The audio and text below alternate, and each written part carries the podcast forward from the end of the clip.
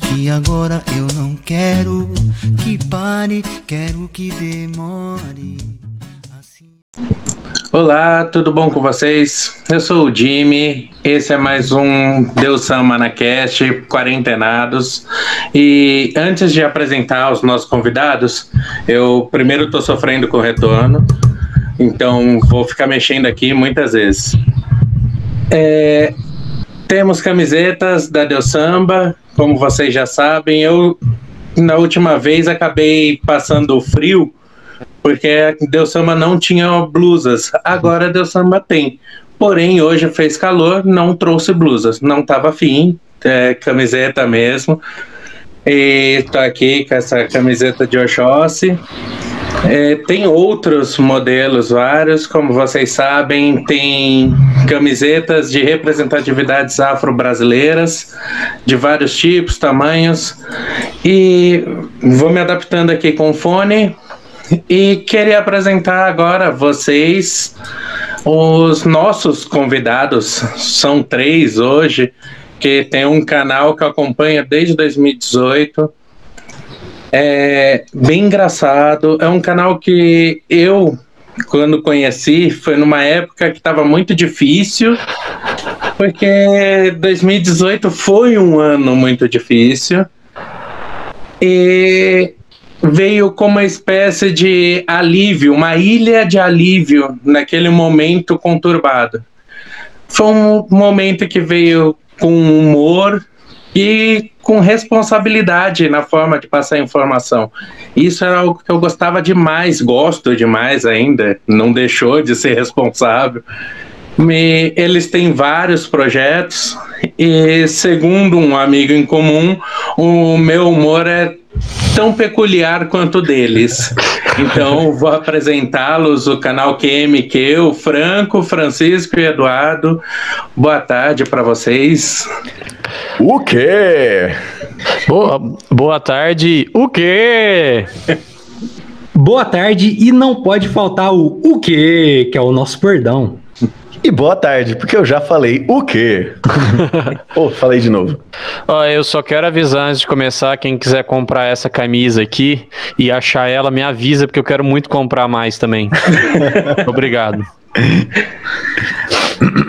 Ah, algo que eu gostaria muito que vocês falassem é quem foi. Eu já sei porque eu já vi no canal, mas não vou falar aqui, né? Vocês falem. Como surgiu a ideia, né? Sei que o Eduardo foi a pessoa que deu o pontapé aí. Então, como foi que acabou surgindo a ideia do quantos minutos quisermos, que hoje é só QMQ? É, a gente percebeu que a gente percebeu no meio do caminho que quantos minutos quisermos era um nome muito complicado. e aí ficou só QMQ mesmo, QMQ é mais fácil. Mas basicamente começou faz muito tempo. A, a gente criou o canal de verdade, né? Se você ir lá no sobre do canal, a criação dele tá que é do meio do meio do ano de 2009, se eu não me engano. Isso mesmo. E, e aí a gente foi postar pela primeira vez em 2010 só. Mas a ideia de ter um canal no YouTube surgiu da falta que eu tava de fazer teatro, se eu não me engano, ou, ou a extensão de que eu queria mais do teatro.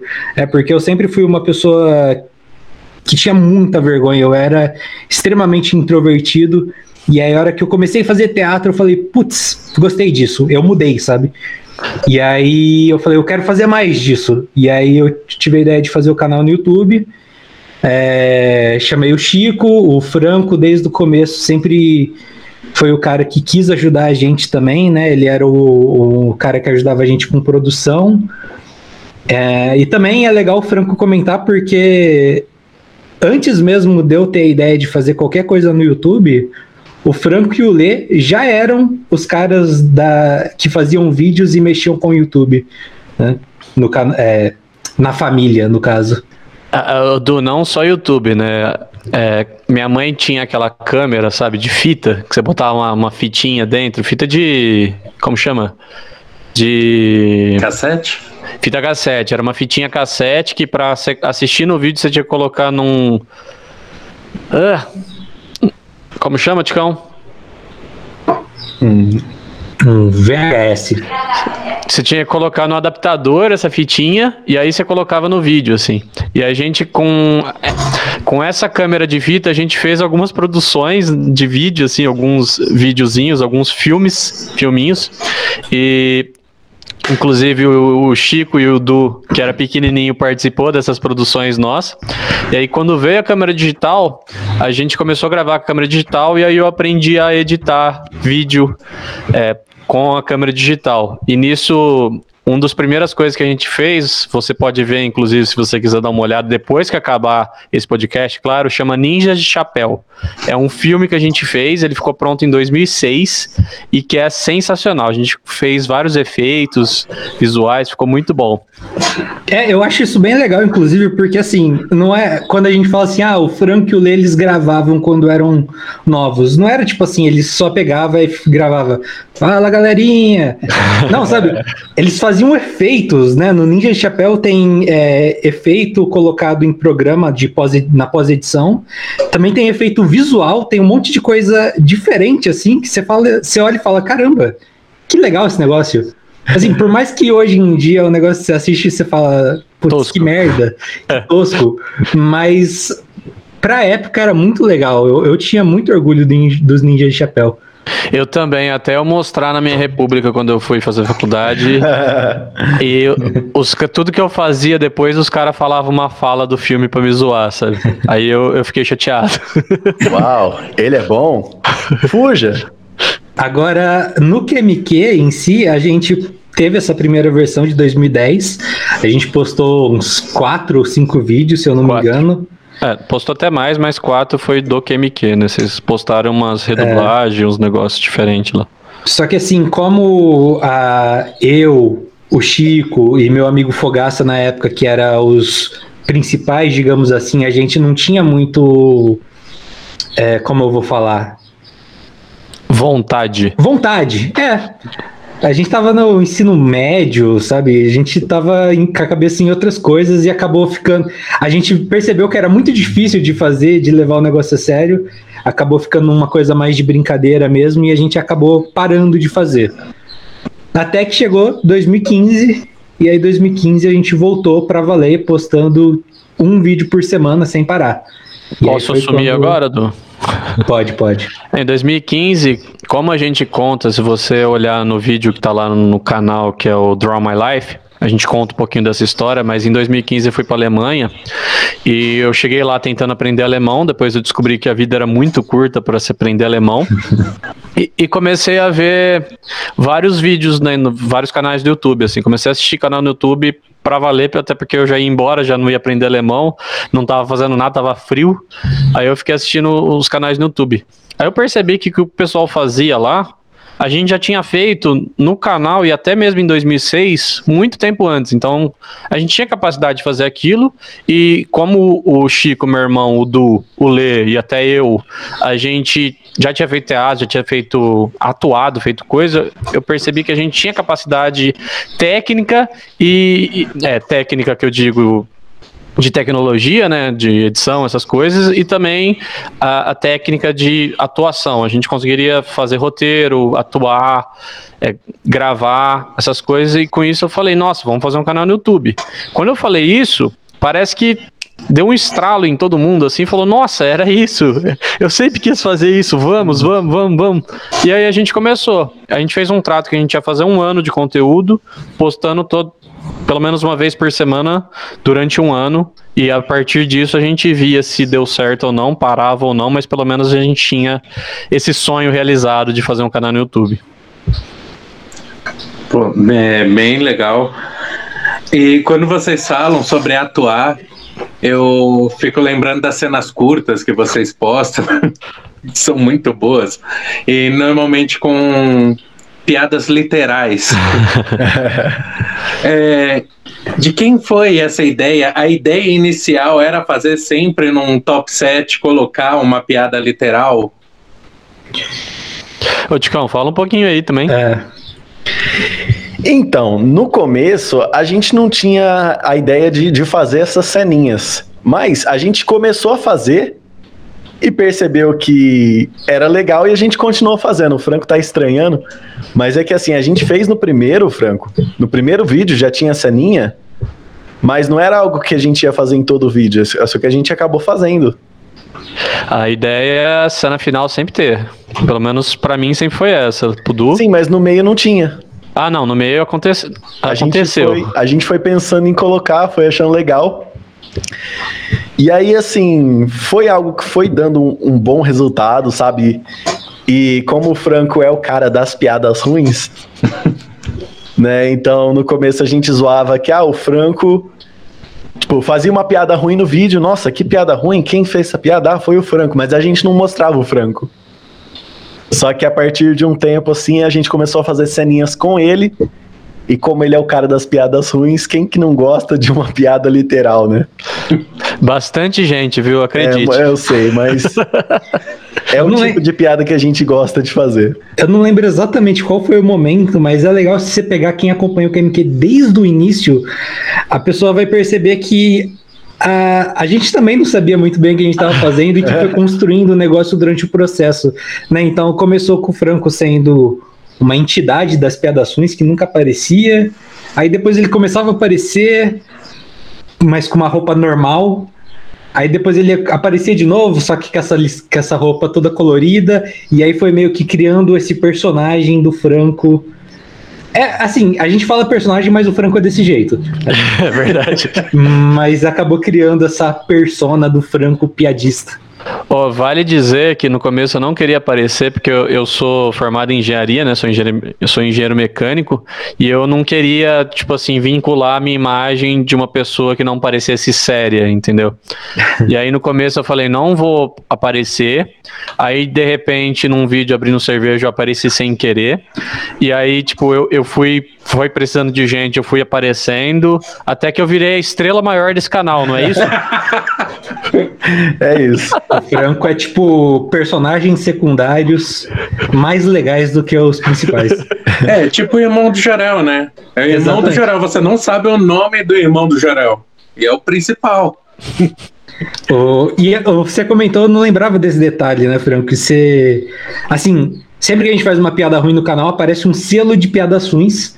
E esse selo leva a cara do Franco. E a cara do Franco nesse selo é justamente de um vídeo que não era para ele ter participado. Não, mesmo.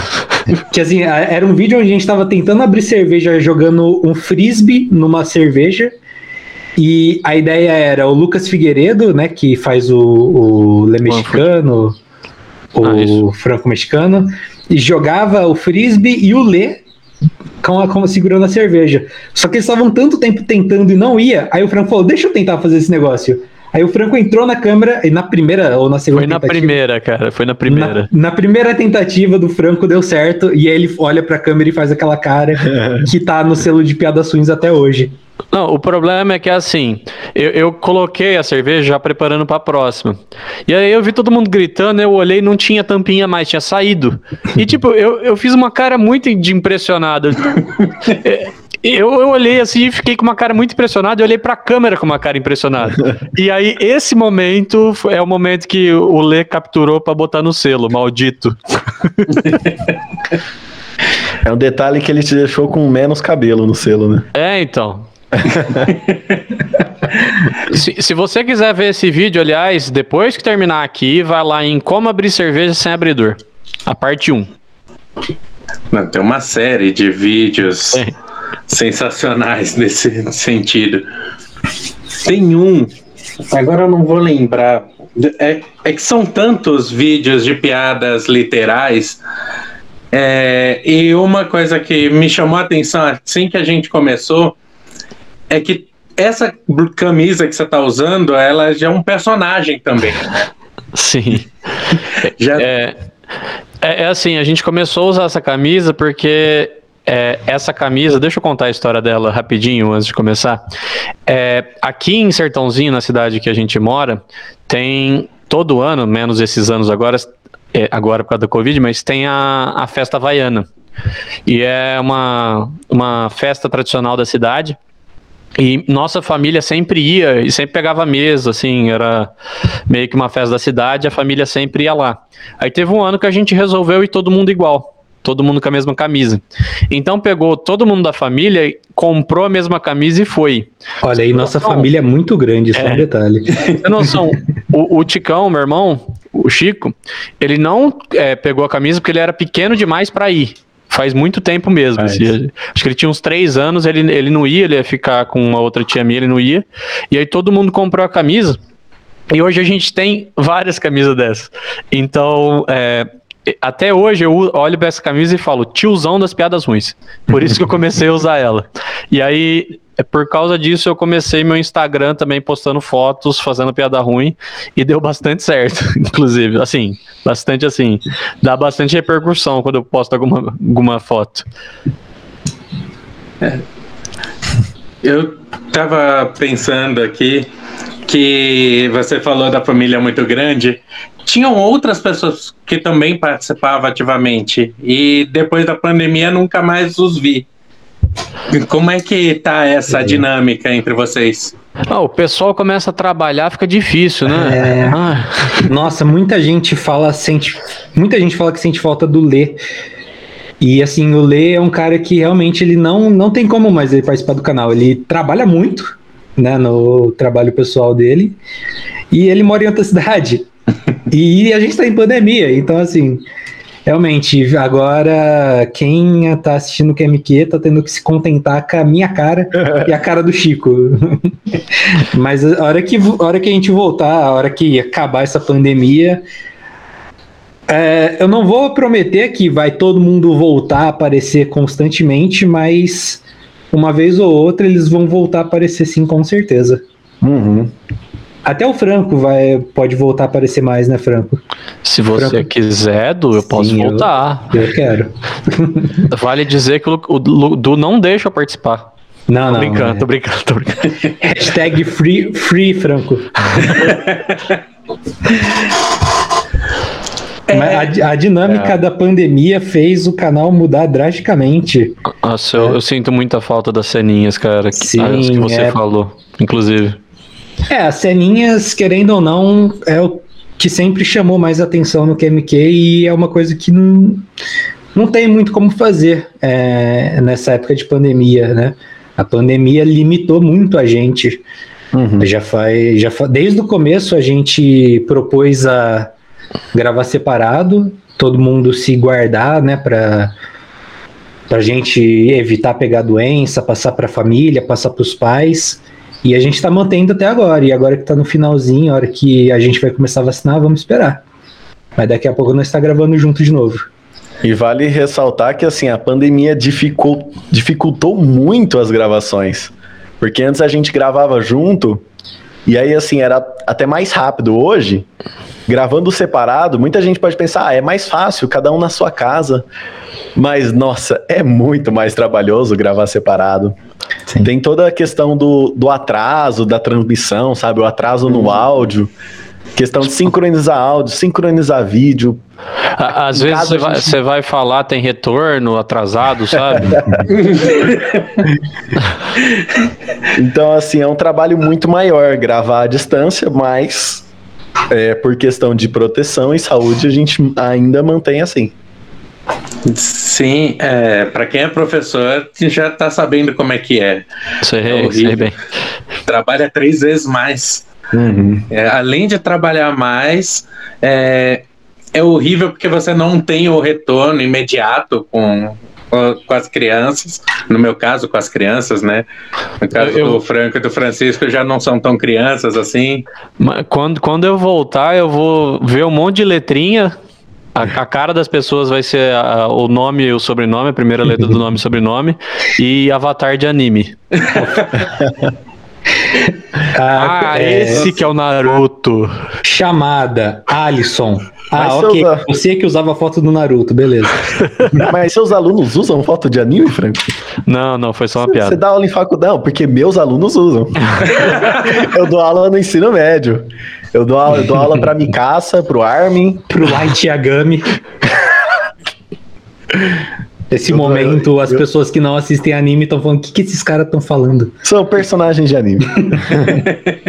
Tem que falar que dá aula pro Goku. Goku todo mundo conhece. É verdade. Ah, o Naruto também. Naruto também. Tanto é que nessa dinâmica horrível da, do distanciamento, eu até ia convidar vocês para fazer inicialmente um outro projeto que eu não vou nem falar agora, né?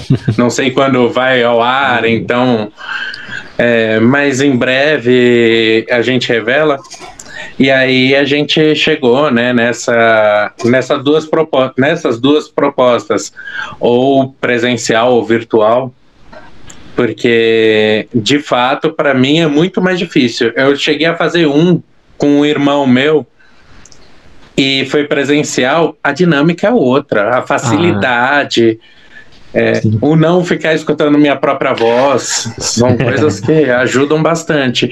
Mas vocês nos vídeos que estão fazendo à distância, criaram uma outra dinâmica muito boa entre vocês, que mostra um feeling gigante. É, eu é, acho que... Pode falar. Pode falar. É, eu acho que mudou drasticamente a, a, dinâmica do QMQ, né? Tem gente que gosta mais do jeito que tá agora, tem gente que gosta mais como era antes. Eu acho que o ideal seria uma mescla entre os dois formatos, ou ter os dois formatos diferentes, né? Porque antes ah, acabava sendo algo mais de apresentação, né? A gente falava, falava, mostrava o vídeo, falava, falava, cena. Hoje a gente fala, às vezes discute sobre o negócio, e aí já dá uma dinâmica diferente, ou a gente vem do vídeo dando risada, que também dá uma dinâmica diferente, né? Eu tenho relato de gente que fala assim, putz, eu dou risada quando vocês começam a dar risada. Que é engraçado sei, ver vocês rindo e aí acabou rindo também. Tem esse negócio que não tinha antes, que mudou muito. Então, mudou drasticamente a dinâmica do canal. É, é, o fato de eu ter entrado. Antes eu aparecia basicamente em cenas, né? Agora eu basicamente sou essa pessoa, fico comentando durante o vídeo. É, a gente percebeu que faltava um pouco dessa discussão, já que não ia ter cena, faltava um pouco da gente discutir sobre, falar sobre, então meio que a gente sentiu falta de uma terceira pessoa para comentar. E foi, foi aí que eu entrei e comecei a brilhar.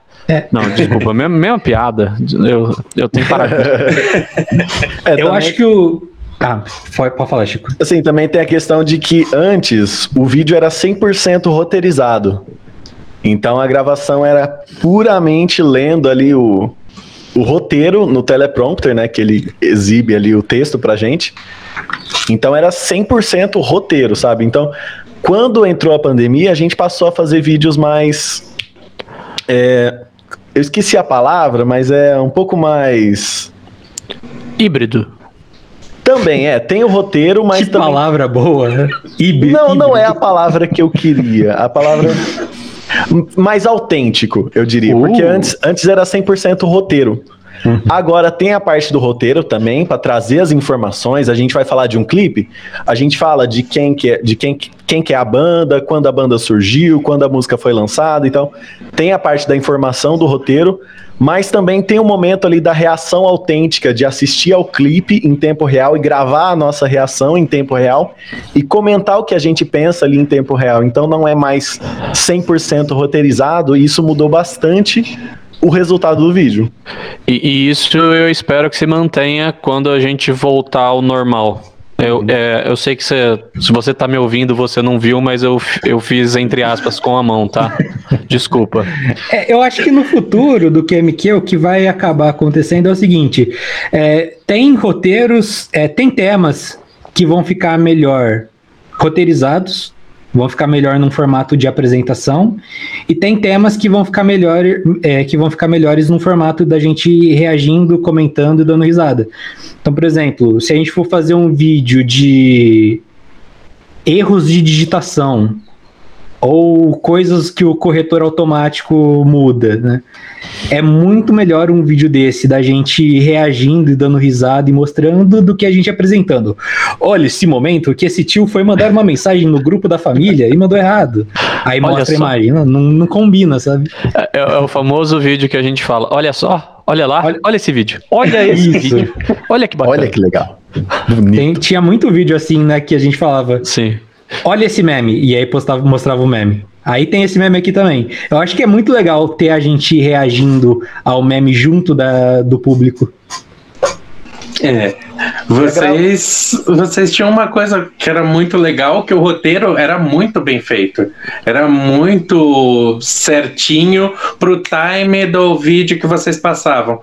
Mas a dinâmica entre vocês é, é sensacional. Obrigado. E assim, outra coisa que mudou também foi é que hoje em dia, pelo menos, é, esse tipo de vídeo eu, eu acho muito mais legal de gravar. Porque a gente dá muita risada durante a gravação. A gente ri muito, a gente vê vídeo engraçado, a gente vê meme engraçado. Então, o momento da gravação, assim, é um momento onde a gente vai se divertir muito. Antes, a gente também se divertia, só que se divertia menos. Então, a gente se divertia fazendo as cenas e tal, mas ali no momento da gravação do vídeo, não era um momento em que tinha tanta diversão, assim, era uma. Vamos gravar, a gente gravava. Era mais sério. Hoje a gravação é um pouco mais, mais descontraída, mais divertida. É, eu tenho, eu tenho na minha cabeça que juntar essas duas coisas, o que a gente fazia antes da pandemia e o que a gente tá fazendo agora, e tentar mesclar no mesmo vídeo, eu acho que pode dar certo. Pode ficar legal o resultado. Eu não vejo a hora. Ó, presencialmente, essa dinâmica deve ser é, a junção dos melhores dos dois mundos. Né? É, até porque tinha vídeo, assim, teve algum momento do QMQ, eu não sei exatamente em que momento ou como, que a gente chegava só ali ao teleprompter e acabou o vídeo. Mas tinha alguns vídeos, acho que quando a gente estava mais, sei lá, Inspirado. tava ma- mais bobo, mais inspirado, em que no meio Inspirado, da, Edu, no meio da inspirado. gravação. Não, bobo, inspirado. Inspirado. Isso. No meio da gravação a gente ficava zoando e, e saindo totalmente fora do roteiro e fazendo piada. E aí tinha risada de fundo de quem tava participando da gravação. E eram os momentos que eu achava legal. E eu acho que é muito do que tem hoje também. Só que hoje acaba perdendo um pouco da magia porque tá todo mundo, em- cada um na sua casa. Quando a gente trazer isso de novo, só que todo mundo gravando junto, eu acho que vai ser bem mais legal. Só quem não gostava desses momentos era o editor que tava controlando o teleprompter. que ele tinha que ficar voltando o tempo todo na fala. Que... Exatamente. É, uma coisa que sempre me chamou a atenção é o cuidado que vocês têm na hora de passar informação, mesmo sendo entretenimento, vocês não passam informação vazia. Porque entretenimento não necessariamente precisa ter a responsabilidade. E vocês conseguiam fazer isso e no momento em que assim, quando vinha alguém se propondo ser diferente, é, chutava o balde de uma maneira que alimentava algumas coisas que permaneceram nesse nosso, nessa nossa realidade de hoje. Eu vou né, falar logo fake news, mas eu estava evitando. Pode falar. E vocês conseguiram fazer isso de uma maneira tão boa, inclusive com a postura de vocês de se manterem isolados e pela proximidade que vocês têm, talvez não fosse a, a- entre vocês a necessidade de uma- passar essa, esse distanciamento, ainda mais entre o Francisco e o Franco, né? É, a gente é que assim. é, eu e o Franco somos irmãos e a gente é primo do Du. Pra gente se encontrar com o Du é mais complicado, né? Que a gente mora em casas diferentes, mas eu e o Franco mesmo, a gente, a gente tá na mesma casa. Então se eu, eu posso ir ali aparecer na câmera dele. pra quem tá só ouvindo, Não vai fazer é, muito não sentido. vai fazer diferença, é. Mas, assim, muitas vezes, como, como o Franco trabalha fora de Sertãozinho, então muitas vezes, às, às vezes a gente grava cada um num lugar. Eu, eu aqui em casa, o Du na casa dele e o Franco lá em São Paulo. Então, a Assim, gente acaba mantendo. Da parte da informação, vale dizer que a gente sempre tentou checar, não necessariamente os melhores sites, mas a gente tentou checar. Tanto que tinha uma, algum, tinha uma informação uma vez que, tipo, dependia da piada, tinha uma piada que dependia de uma informação a gente não sabia se era verdade. E não conseguiu achar nada que falava que era verdade. Só que a piada era boa. Pelo menos eu achava boa. O, pessoal não achava, mas eu achava. E a gente falou, nossa, o que a gente faz? A gente tira, mas vai perder essa piada.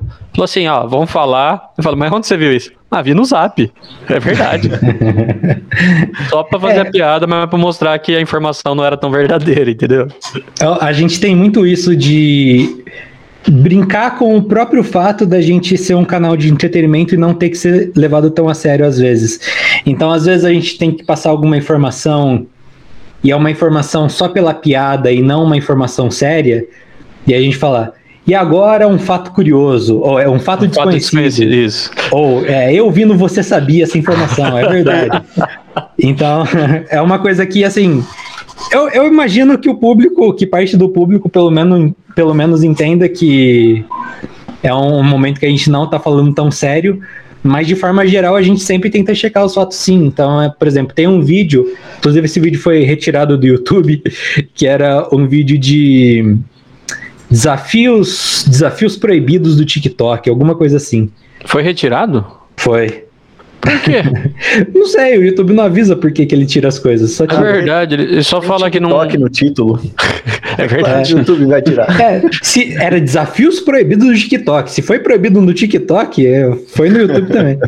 E aí no vídeo tinha uma influencer que, na época que começou a Covid, lambeu a tampa da privada de um Acho que avião. Foi por isso que o, o YouTube tirou, inclusive. É, talvez tenha beleza. sido por isso. Eu vi esse vídeo. Então era uma, uma- era uma coisa que assim, putz, a gente precisa é, falar exatamente o que, que aconteceu nesse caso? Não, não precisa, mas a gente vai lá, checa os fatos, vê quem que é a pessoa, vê por que, que ela fez, vê o que, que ela fez. Então sempre a gente sempre tenta ter esse cuidado de, de ir a fundo no assunto. Às vezes a gente nem passa no vídeo no final, mas a gente sabe do que a gente está falando. Né? Para não ficar um negócio muito superficial às vezes também, para não passar uma uma imagem de ah, a gente só tá falando por falar. E tem vídeo em que a fonte foi a melhor que tinha possível. Por exemplo, é, Franco, aquele roteiro que você fez de propagandas proibidas. Onde você Ah, pegou as sim. informações? É, como, como que chama aquele lugar que proíbe todas as propagandas? Conar. Conar. E- isso, eu entrei no site do Conar e aprendi a usar. Aprendi, a- eu entendi como funcionava o site para ver qual propaganda tinha sido proibida lá. E, o aí, motivo? mu- e o motivo. Muitas das coisas, inclusive, que a gente é, tinha usado no, no primeiro vídeo não tinham necessariamente sido proibidas. Eles é, precisaram mudar algumas coisinhas. E teve uma vez que o Du fez um roteiro, eu falei, ó, Du, essa daqui não foi, essa daqui não foi. Aí ele falou, mas como que você fez isso? Aí ensinei ele a mexer no, no site, mas é muito difícil mexer naquele site. É difícil de entender aquele site, Sim. mas é, é legal, é legal a gente ir na, nesse caso especificamente ir na, na fonte principal das propagandas. É que geralmente a gente pega em blog, né? É, como no caso de propaganda, como é algo mais certo, faz sentido pegar de propaganda, mas às vezes tem alguns assuntos que a gente fala que não tem outra outro lugar para pegar fonte. E também não necessariamente não são informações assim relevantes. É. É, a gente faz muito vídeo de meme, né? E aí meme não tem muito, assim. O que falar de, de fonte com seriedade. A gente tenta achar o máximo que a gente pode na internet. Até porque fico imaginando, ah, vou pegar a fonte da dancinha do TikTok. Porque às vezes acha. É. Onde, qual, qual foi a primeira pessoa que fez, onde começou. as- A gente tenta, tenta achar bastante essas coisas para contextualizar Aliás, o meme, né? É, como é que vocês acham o primeiro cara que dançou não sei aonde, que viralizou no TikTok? Eu fico olhando aquilo e falo, nossa, mas não tem como achar o primeiro que fez essa dança viralizar. Ó, às vezes é, tem casos e casos. Tem casos que, como a gente está na internet, como a gente trabalha na internet, está na internet o tempo todo, às vezes a gente acaba vendo o meme nascer, né? Então, às vezes você sabe exatamente onde começou. Agora, quando é alguma coisa ou mais antiga, ou algum meme que veio de fora, aí existe um site chamado Know Your Meme. Conheça seu meme. E esse site, ele é um site onde você tem todas as informações do meme, tipo, É um Wikipédia de meme, né? é um Wiki- é isso, exatamente. E aí lá normalmente tem é, a primeira dancinha, a primeira versão do meme, onde começou. Então, quando eu não consigo achar por conta própria ou não consigo achar em outras fontes, putz, deixa eu ver no Know Your Meme. Lá com certeza vai ter. Só que lá é muito mais focado em memes mundiais, né? Do, principalmente dos Estados Unidos. Agora, quando é um meme 100% brasileiro, aí tem que dar tem que dar seus pulos pra achar de onde começou. Às vezes é muito difícil. Muito difícil mesmo. Eu lembro que uma vez eu tava procurando que eu achei, eu olhei o site que eu tava e falei, nossa, olha onde eu vim parar. E que é isso? Eu sei que depois eu começo a entrar os históricos meu, a- o que o. vem- o que o Google me manda, assim, como propaganda, coisa, eu olho assim e falo, nossa. É, um, um bom exemplo de vídeo recente é o vídeo de cringe que a gente fez, né? Que cringe ficou em alta, virou polêmica. A gente podia simplesmente ter pego esse vídeo e falado: e aí, ó, você viu esse, a nova moda aí, cringe? E ter falado bem superficialmente, falado só da, das coisas que mais bombaram, mas aí a gente teve essa parte também, mas aí tem a primeira parte do roteiro que é a gente indo a fundo e descobrindo de onde surgiu. É uma coisa que não faz diferença nenhuma, sabe? É um assunto muito nada a ver, mas a gente foi atrás, descobriu qual foi o tweet que fez surgir, depois por que que deu a polêmica, e, e aí tem todo um contexto por conta daquele negócio. É uma informação inútil, mas é uma informação. De fato. Tem uma coisa que me chamou muita atenção da colombiana que ilustrava a propaganda do Quai e que vocês foram atrás e viram que era de ki- do TikTok. Nossa, essa foi muito legal. Eu fiquei procurando aquilo durante muito tempo porque me encheu o saco a propaganda. É, faz assim. e aí vocês vieram com toda a informação pronta. Ai, foi muito legal. Esse especificamente, é, eu tenho feito lives na Twitch. É, eu faço live na twitch.tv barra futuresgordo. Ô, E aí rapidão, lá- rapidão. Ele acha brechas pra sempre falar isso. A gente tá conversando, de repente ele fala assim, ó, só pra aproveitar a propaganda. Mas é porque nesse caso especificamente foi em live que a gente descobriu. Né? Eu tava fazendo, eu faço live fazendo roteiro de vez em quando. Daí eu tava fazendo o roteiro lá do- dos memes. Aí o Chico chegou na live, no chat da live, e falou: "Ô, essa menina, ela é colombiana, não sei o que, não sei o que. Aí a gente achou o TikTok dela. Aí no TikTok eu vi que tinha o vídeo dela dançando a música do Pé Faz Assim. Aí eu falei: não, mas espera aí. O vídeo do TikTok dela é exatamente o mesmo vídeo que o Kawaii tá usando. E aí no vídeo que eles estavam usando tinha cortado a parte de cima e a parte de baixo, que é onde aparece escrito TikTok. Eu falei, não, peraí. Então eles estão usando o vídeo dela do TikTok na propaganda deles, não faz sentido. E aí foi onde a gente deu essa de Sher Sherlock Holmes, né? E eu só queria lembrar que depois disso, passou mais três semanas, a propaganda do Quai mudou. Uhum. Foi. Depois, acho que ela teve. Acho que teve até algum rolê com processo, alguma coisa assim. Uhum. Mas aí a gente já tinha lançado o vídeo, já não tinha mais como pôr essas informações. É, o processo veio antes do vídeo?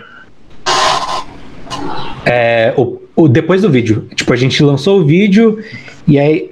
A gente lançou o vídeo sobre o assunto e aí eu, aí eu acho que teve alguma coisa que a menina do vídeo entrou em processo contra o Kawaii, alguma coisa assim, só que aí a gente já tinha lançado o vídeo, não tinha mais como pôr essa informação. É, outra coisa, eu sou um grande fã da música subvalorizada, Hum, preparada para as Olimpíadas no Brasil. Quem foi o compositor? Quem foi o. nossa. Ó, Fala aí, gente. eu, eu vou falar que, assim, eu, eu tive a ideia que eu falei, tava tendo a Olimpíada no Brasil, eu falei, cara, a tocha, a rocha. É perfeito, vamos fazer um funk disso. É um funk que tá bombando. E é, tocha, Olimpíada tá bombando, vai dar certo. Aí, eu, eu tive mais ou menos a ideia. E geralmente, música, quem é a pessoa da música é o Chico, né? Ele que faz toda a parte musical. Só que eu falo assim, ó, a tocha rocha. Vamos fazer? Ah, vamos. Aí ele fica lá, não faz. Aí o que eu faço? Eu escrevo um negócio bem ruim, com as rimas tudo errado, com os tempos da música tudo errado. E aí eu falo, olha, eu fiz. Aí ele olha, não, não, pera lá. Ele começa a fazer direito, botar tudo certinho e aí sai, entendeu? Então foi meio que. O- o- assim, o Chico olha e fala, nossa, que merda. Deixa eu, de- deixa eu transformar isso numa merda menos pior. Nesse caso, acho que ele nem mexeu na letra, né? Porque Cara, eu, eu não lembro de ter participado da letra dessa música. Eu lembro que eu gravei, mas não lembro quem fez a letra. Eu espero que não tenha sido eu. É, eu me recuso a levar qualquer crédito por Olimpíadas no Brasil também. Eu deixo tudo por conta do Franco. Fui eu, fui eu, fui eu, fui eu. Mas aparece dançando, não leva crédito, mas dança. Pois É, é, eu não tô nossa. dançando, eu não tô em nenhum momento daquele clipe, só pra te avisar. Ah, eu lembro E a gente exatamente. foi- A gente foi longe para gravar esse clipe, cara. É, ô, ô, Jimmy, aqui em Sertãozinho tem um centro de treinamento que é meio que referência aqui na região de at- atletismo. E lá tem uma pista de atletismo. Eu falei, nossa, vamos lá, que lá tem uma pista de atle- atletismo. A gente grava lá, é aberto, pode ir sem É problema. o centro da Maria Zeferina. Isso, ela já foi campeã da, da São Silvestre em 2000. E aí a gente foi lá, foi gravar, não tinha ninguém na pista, a gente colocou a câmera, foi gravar, chegou um cara e falou que a gente não podia gravar. Eu falei assim, mas por que que a gente não pode gravar? Não, não pode gravar. Aí não, não pode gravar, não pode gravar. Aí ele falou que tinha que falar com a secretaria de esporte, sei lá, de alguma coisa. Aí, tipo, acho que meu pai conhecia algum cara lá, a gente falou com meu pai, meu pai falou, é, alguém ligou pro, pro, ca- pra, lá, deixou a gente lá gravar, a gente foi e gravou aquilo. Você acredita que deu todo esse trabalho? Deu trabalho, velho. Eu, eu gosto da teoria de que essa pessoa que não queria deixar a gente gravar era alguém que veio do futuro. Não, não gravem. Mas não deu certo. A linha do tempo nunca pode ser mudada. Meu, eu quero muito que as pessoas que estão vendo, ouvindo, depois escutem a música para entender o, o que foi o resultado final de todo esse trabalho para poder gravar. ô, ô, Jimmy, mas foi assim, quando a gente lançou, não deu nada, assim, nin- ninguém falou muito, assim, foi, a gente lançou, achou que ia fazer sucesso, não, não deu muito view, não deu muita visualização, não deu muita repercussão, e beleza. Só que aí a gente trabalhou pra fazer isso daí virar meme dentro do canal, né, Du? Sim. Foi. Toda oportunidade que existia, a gente colocava Olimpíadas no Brasil no meio do vídeo. Sim, virou Toda piada por é, insistência, exaustão. Sim. Uhum.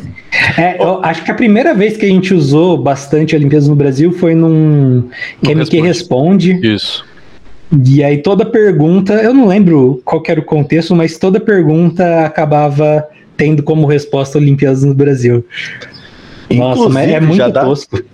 já dá pra gente pensar num novo roteiro de memes das Olimpíadas. Então, eu tô marcando. Olimpíadas do Japão? Eu já vi um vídeo aí muito constrangedor. Eu tô, eu tô marcando já os memes, né? Zu, zu, Olimpíada no Japão, zoeira de Pokémon, é isso que eu, eu vi?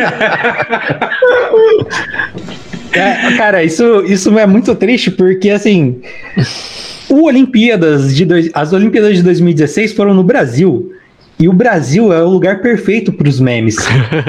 Então, as Olimpíadas de 2016 tiveram muitos memes. Né? Se você vê a música, o funk, o funk é um resumo dos memes que tiveram durante as Olimpíadas. E agora, a gente em pandemia e no Japão, eu não sei se vai ter tanto meme assim. Mas já tem alguns. Então tem. eu acho que dá pra fazer. Dá pra fazer um Olimpíadas no Japão e tem que ter a música. Só a história do Medina com a Yasmin Brunet já vale um meme. Medina, o último romântico. O cara que foi medalhista de prata agora no skate, ele também estava tretado com a Confederação Brasileira de Skate porque eles não deixaram a namorada dele ir. Nossa, isso eu não vi. Ou seja, os atletas do Brasil só amam demais.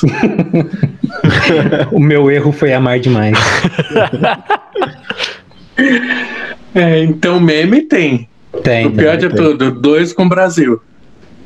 Ah, só vai ter Brasil só. Só vai dar Brasil na- nos memes dessa Olimpíada aí. Ah, meme com certeza vai ter, até porque é o que o Brasil faz de melhor. Não importa a situação, pode ser uma ameaça de terceira guerra mundial, o Brasil vai fazer meme. Ninguém quer medalha de ouro, né? Que medalha de ouro? É- O negócio é meme. Nossa, eu acho, eu acho sensacional o efeito Olimpíadas. Porque, assim, é uma comoção sensacional na internet por parte dos brasileiros. Tipo assim, é, ninguém nunca ligou pra skate na vida. Só que a gente tá lá torcendo pra galera do skate. E é muito foda. Ô, É Du, muito- outro dia eu tava assistindo muito legal. esgrima e tava torcendo pra brasileiro na esgrima. Eu nem tava entendendo o que tava acontecendo, cara. Nossa, sim, eu acho isso muito legal. É um fenômeno sensacional de torcer em, pro Brasil, independente do esporte que seja. É muito legal. É, Eu gosto e vocês estão conseguindo acompanhar? Eu vejo mais o vôlei. Mas é difícil, né? Porque tá sendo à noite. Aí Certo. normalmente eu tô dormindo. Eu, eu, eu tô de férias, né? Então aí eu dou uma aproveitadinha a mais. E eu acordo cedo, então sempre tá passando alguma coisa. Aí eu deixo lá, deixo rolando. Eu acabo vendo mais a comoção da- do pessoal depois do que a partida propriamente. Eu acho muito mágico. Se vocês deixarem no Instagram do Douglas Santos do vôlei, já é meme atrás de meme. O Douglas, ele é puro carisma. Simplesmente. Preciso ver isso. Né, Veja, Ah, O, Do- o Douglas, inclusive, tem que estar no, na- no funk das Olimpíadas do Japão. tem que ter uma menção ao Douglas. dá pra vocês fazerem um episódio inteiro só com o Douglas. Sim. O Douglas é puro carisma. É impressionante. E o futebol feminino também. As meninas elas estão produzindo alguns memes. Só que é mais difícil procurar, tem que garimpar mais. Cara, a, a seleção feminina, eu fico impressionado com a formiga. tipo assim, desde que eu me conheço por gente, a formiga joga eh, na- nas Olimpíadas, joga na seleção feminina. É incrível. Eu não, eu não sei mais quantos anos ela tem. Desde 96 ela participa. E ela Nossa, participou de todas as edições, cara. A formiga é sensacional. Não, era criança, ela já estava na seleção. Eu tô com barba e cabelo branco, ela tá na seleção. É impressionante. É, dos memes atuais das Olimpíadas, vocês conseguiram ver alguma coisa fora do Brasil? Porque eu não consegui até agora. Hum, fora do Brasil eu não vi. Não vi nada. Também não. Duro que não atinge muita gente, né? A gente meio que tem que procurar, então fica um pouco mais difícil. É, fora do Brasil eu não vi nada.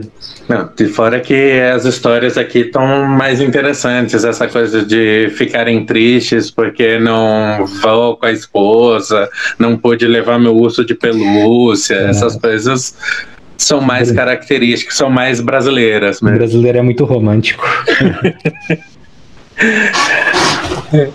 E como vocês conseguiram? Porque eu vou confessar que para mim foi muito difícil não entrar nos assuntos que estão nos afetando diretamente. Hum. E vocês não entram nesse assunto, vocês às vezes dão uma pincelada e já mudam para entrar nesses assuntos atuais que estão nos deixando nessa situação hoje. Não conseguimos. Só isso. É, a gente é, assim, no começo do canal a gente realmente não, não comentava nada, mas mais recentemente, assim, não tem como. É, o negócio vai chegando num nível de absurdo que chega um, algum momento que a gente fala, não, puta que eu pariu, não dá mais. então, mesmo, mesmo que seja só como uma uma patadinha, sabe? Não, Mas é alguma coisa, alfinetado, alguma coisa a gente vai falar. É, é assim, Jimmy, é, desde que a gente começou o canal, a gente começou aberto, falando o que a gente queria fazer, sem, fazendo o conteúdo que a gente queria. A gente começou a perceber que falar de política, religião e o que mais, do Política, religião e. Futebol? Não, futebol a gente falava às vezes, mas é mais, é mais política e religião mesmo. É, não, acho que não tem uma terceira coisa. Ah, e sex- sexualidade, né? Tipo, é, coisas que remetem a, a sexo, digamos assim, e palavrão. São É, coisas que a gente isso. percebeu que a gente era melhor não tocar no assunto, até porque a gente não. A gente não. Talvez não daria uma opinião que fosse embasada o suficiente, a gente não sabe falar direito sobre isso, e a gente via também que causava muita discussão, muita coisa que a gente não queria. Então a gente foi, é, foi fazendo e foi meio que forjado. A gente meio que entendeu como a gente pode falar de uma maneira que não gere tanta confusão pra gente. A gente queria ser o mais isento possível. Só que ultimamente não dá mais, mas a gente sabe falar, né? A gente aprendeu a falar de uma maneira que não que não dê tanto problema. E, É. Mas não tem como mais não falar. Eu, É, não- Até porque, assim, a gente não é um canal de política, mas pra mim, o, o que tá acontecendo no Brasil não é mais política. Assim, é, sabe, é falta de vacina, é outras coisas, é coisa que não devia ser um assunto político. Mas eu a acho que vacina é muito sério, cara. Não- É, ma- mas aí a gente consegue acabar se posicionando. Cara, quem não percebe nossas posições, desculpa, mas tá, tá assistindo errado. E aí te- teve uma cena que a gente fez no começo da pandemia, onde é o Franco e o Chico que fazem. E era sobre a contratação do novo ministro da saúde, alguma coisa assim. E aí era o Franco que chegava pro Chico e falava: "É, Você vai ser o novo ministro da saúde. Eu tava Aí, jogando tipo- um joguinho de. Como é que era? Um joguinho de cirurgia, alguma coisa assim. Aí o Chico fala: beleza, então a gente vai fazer isso, fazer isso, dar um monte de proposta pra, pra, pra pandemia. E aí no final o Franco fala: eu não lembro o que exatamente o Chico fala, que o Franco fala: tá demitido. E aí vai embora. Então, desde. Fala alguma coisa de lockdown, alguma coisa assim. Isso. É, lockdown, tá demitido. Então, acho que de, de um- de uns tempos pra cá a gente vem colocando várias coisinhas é, onde a gente acaba falando da- desse tipo de coisa. É lógico que aí vem os comentários falando pra gente ir morar em Cuba, na Venezuela, e chamando a gente de comunista, mas faz parte do processo. Até porque, assim, no começo do canal, a, a gente pensava. A forma que a gente pensava era assim: não, a gente é só um canal de humor, a gente só vai fa- fazer humor, falar de humor e nunca vai entrar em política. Essa era a forma co- como a gente pensava antes, né? A gente não vai se posicionar no canal. Só que, assim, com o tempo, a gente percebeu que não se posicionar também é um posicionamento. Então, a neutralidade, manter a neutralidade, é, eu não sei de quem é essa frase, mas manter a, a neutralidade em tempos de crise é estar do lado do opressor, sabe? Então, a gente com certeza não apoia tudo isso que está acontecendo. Então, como a gente tem um canal com 500 mil inscritos, temos alguma influência na internet, é importante a gente se posicionar contra todas essas injustiças e absurdos que estão acontecendo. Contra tudo isso que tá aí. Inclusive, o vídeo de memes da vacina, nossa, foi um vídeo onde a gente falou muito, sabe? Ah, sem contar que o canal é uma extensão da gente. Uhum. E se a gente tá puto e tá revoltado, a gente vai acabar externalizando isso no vídeo de alguma forma. Eu, eu vou falar como espectador. Eu sempre vi esse viés de alguma forma. Eu sempre vi que vocês eram muito conscientes em relação ao espaço que vocês ocupam. Isso eu, como espectador, como eu disse, lá em 2018, quando o mundo começou a cair, pelo menos os outros enxergaram, né? O mundo caindo. Porque eu tô avisando desde 2013, lá das marchas de 2013, é, eu sempre vi uma posição muito consciente de vocês. Óbvio, vocês não entravam no assunto, mas vocês não iam para um lado meio perigoso. E vocês conseguem atualmente ainda manter um certo. Não, não distanciamento, mas vocês conseguem falar de uma maneira tão agradável para quem está assistindo, tão macia, tornar um assunto que é muito pesado e que está fazendo com que todo mundo sofra, vocês estão conseguindo falar de uma maneira que às vezes aquela criança, adolescente que está escutando vocês não se sinta pressionado a falar sobre isso, mas a pensar, de alguma maneira cutuca. E isso é algo que eu admiro de vocês desde o primeiro momento que eu assisti. Antes de vocês se posicionarem, que eu nem vejo que vocês super tomam posicionamento, até porque precisa ter essa ilha de respiro e vocês são essa ilha, né? Nossa. Pelo menos para mim. Cara, isso é muito legal de ouvir. É tipo assim, é algo que a gente de forma alguma faz conscientemente, mas se desperta esse, esse sentimento nas pessoas que estão assistindo, de pelo menos começar a pensar sobre, eu, eu acho muito legal. Até porque, putz, eu- a gente tem muito, muito parte do nosso público acaba sendo um público mais infanto-juvenil, digamos assim, e, e fazendo lives e tendo contato diretamente com as pessoas, às vezes quando eu, quando eu entro num assunto de política, a pessoa fala assim, putz, política. Então, assim, o, o jovem, querendo ou não, acaba achando política um assunto chato. E às vezes até é, até é mesmo, mas é importante, né?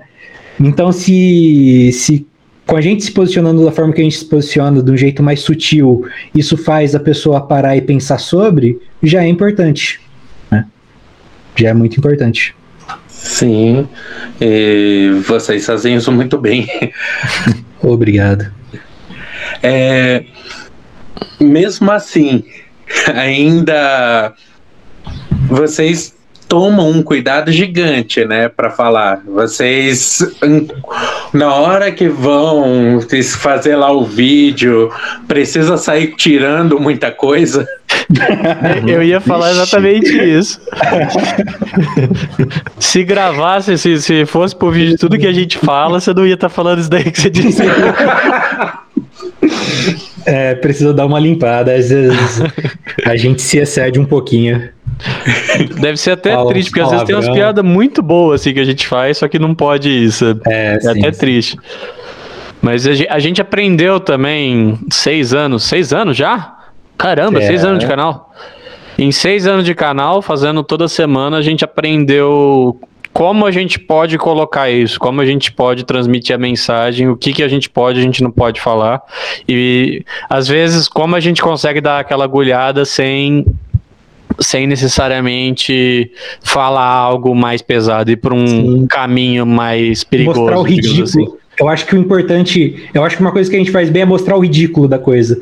É, principalmente Então- o nosso. Tem um, tem um vídeo de Minecraft que a gente tá Nossa. gravando que o Chico fala assim: Vou buscar mais madeira. Não, eu falo assim: Vou buscar mais madeira. Aí o Chico fala: Ma madeira de piroca. Aí eu coloco o vídeo do Bolsonaro fazendo flexão daquele jeito tosco, com uma musiquinha super tosca de fundo. Então a gente tá mostrando o ridículo, sabe? A flexão de pescoço. A gente não falou nada demais, mas tá mostrando o bagulho ridículo de uma forma ridícula. Tem que virar meme, você falando isso daqui não faz sentido, que é algo que você faz com muita frequência nos vídeos. É, mas é- é- eu acho que esse é o principal sentimento do- de todo brasileiro no atual momento. Nada faz sentido mais. Pois é, nossa. É, e vocês, no, no caso, o Francisco dá aula aí mesmo em Sertãozinha. É, não, eu dou aula em Mococa e em Batatais. E o Franco, bom, eu sei que é em São Paulo, né? Sim, eu dou aula no INSPER, aí em São Paulo. Você mora em São Paulo, né? Não, Araçariguama. Hã? Onde é isso? Eu não, não conheço, desculpa. Sabe São Roque? É no estado de São Paulo? Bom, Sorocaba. Sei, sei. Então, meia hora de Sorocaba. É tipo o sertãozinho com Ribeirão Preto. É, Tipo isso. só que Sertãozinho é mais perto ainda. É, porque ser- ninguém nunca conhece Sertãozinho. Aí você fala, ah, perto de Ribeirão Preto. Aí a pessoa, ah, tá. É, no caso, saindo de São Paulo, indo para Sorocaba, no meio tem Araçariguama. Ah, é mais perto de São Paulo ainda. Ah, que legal. Dá 25 minutos de carro. Oh, Nossa, que, que gostoso. Deve ser muito bom morar desse jeito perto de São Paulo. Sim, e 20 mil habitantes só na cidade. nossa! Caramba, 20 mil habitantes. Aqui, Só que o, o estúdio da Deus Samba fica em São Paulo. A escola que eu trabalho fica em São Paulo. Minha vida fica em São Paulo. entendo. Tem é, que ficar fazendo esse translado. Eu Acho que o Franco entende bem. é no, durante 2019, que a gente podia sair de casa, eu vinha toda semana pra Sertãozinho e ia três horas e meia de viagem. Todo fim de semana eu tava aqui pra gravar, pra fazer alguma coisa. Eu não sei mais se eu consigo fazer isso agora. Eu acostumei. Difícil. Sim, com o trânsito, para chegar aqui é uma hora e meia, uma hora e quarenta. Sendo que sem trânsito, 20 minutos. Nossa, triste. Dia de semana. E Du, você, no caso, é exclusivo QMQ? É, eu tô trabalhando só com QMQ já faz um tempo. Então eu acabo fazendo roteiro, gravação, edição. Roteiro, gravação, edição. Uma rotina aí de, de QMQ. Aí eu, pô, eu não saio, eu não sei o que é sair de casa pra nada durante faz muito tempo, desde o começo da pandemia, tipo, assim, ah, mas você tem que sair para trabalhar? Não, eu saio do meu quarto para para sala. É, minha rotina é essa, eu não só fico em casa E pra cozinha, ué. e para cozinha. Com Ou certeza. comer é bom. Então, é, já que você acaba ficando mais com QMQ, nada mais justo do que também ter criado a, o futuro ex-gordo. Fale mais sobre o futuro ex-gordo. Aí, Franco, toma essa. Eu ia zoar. Toma essa. Cara, é, fazer lives é assim, é algo mágico. É muito legal. Eu se eu pudesse conversar com todo mundo, eu falo, cara, faça lives. Fazer lives é muito bom. Porque enquanto no vídeo a gente tem uma resposta depois, né? A gente faz todo o processo e só depois a gente tem a resposta. Na live não, você tá tendo a resposta ali em tempo real. Então você tá conversando com a pessoa que, que te acompanha e isso é muito legal mesmo. Eu, eu fazendo lives, deve fazer, sei lá, um ano, acho já. E existe a comunidade QMQ, só que agora também existe uma comunidade que eu fiz com o pessoal que já acompanhavam o QMQ e agora é o pessoal da live. Então a gente cria a comunidade da live. Em questão de comunidade, de criar comunidade, live é muito legal. Criar comunidade em live é um negócio muito legal que você tá tendo ali tudo em tempo real, com as pessoas ali na hora. Então, às vezes, se você, você tá se sentindo meio zoado no dia, aí você pega, faz uma live, aí vem gente conversar com, com você. Ou o contrário também, né? A pessoa tá meio ruim, aí você faz live, ela vem, tem alguém para conversar, tem uma comunidade para interagir. Isso é muito sensacional. Eu tentei fazer algo semelhante, mas foi com o Tinder, não deu certo. É, eu te entendo, eu tenho tentado também. Formar uma comunidade no Tinder Não, só conversar mesmo. deve ser mais difícil, né? Nossa, eu nunca usei o Tinder.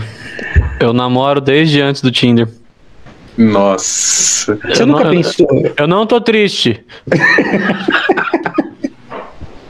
Ai, Alguém ia falar, você já pensou? Não, eu ia falar. Já pensou em fazer um acordo Não, com a sua namorada falou assim, só de brincadeira. não. É, imagine o Tinder como Candy Crush,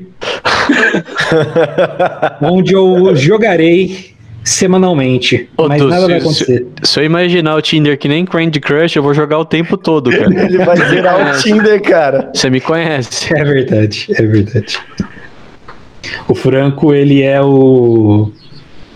O cara mais viciado em jogos casuais que eu já conheci. ele pega esses joguinhos de celular, tipo Candy Crush da vida, e ele zera tudo, cara. É o Homescapes, não é? Isso, Que eu- fase você tá no Homescapes? Ah, é na UIA, 6 mil e alguma coisa. Eles vão lançar fase nova só na quinta-feira. Olha isso, ele é tão viciado que ele fica esperando lançarem fases novas. Sabe que é? Eles lançam fases novas, na sexta eu já termino e eu tenho que esperar de novo até quinta-feira. Muito triste isso. Ai, velho. Sorte que tem o Lily's Garden agora, que eu tô, tô na 5.111, mas eu não tô contando. Parabéns, Então, Fernando. eu sempre imaginei que quem descobriu aqueles sites aleatórios tivesse sido o Franco. Não, pior que foi o Du, mas acho que eu que aproveito mais os sites. Ou, é, inclusive, a gente podia fazer de novo um vídeo de sites aleatórios, eu achei mais alguns. Yes! É, nossa, é muito divertido. Inclusive, é com justamente com o pessoal da live que eu faço. Eu abro a live e falo assim: e aí, gente, me mandem sites inúteis. aí o pessoal do chat começa a mandar site inútil, eu vou colocando no roteiro. Naquele site assim que que fica acontece. apontando para onde você clica. Nossa, aquele é bom.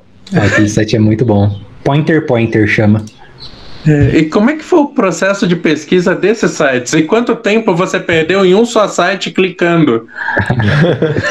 Nossa, é, é bastante tempo. Porque, assim, além de você achar sites inúteis, tem sites que são tão inúteis que nem entra no vídeo. Tipo assim, o, o site é muito ruim, o site é muito ruim. e aí a gente nem- tem que ser um site inútil, mas além de ser um site inútil, tem que ser um site interessante. Então, o Pointer Pointer é um exemplo, e, cara, o Pointer Pointer é um limbo. Porque você começa a usar aquele site e você não quer sair nunca mais. Você quer colocar o mouse em todos os lugares possíveis da tela Uhum. para ver a imagem que vai aparecer. Um amigo meu contou que é assim mesmo que funciona. É, seu amigo deve ser gente boa. Meu Mas amigo o- agradece.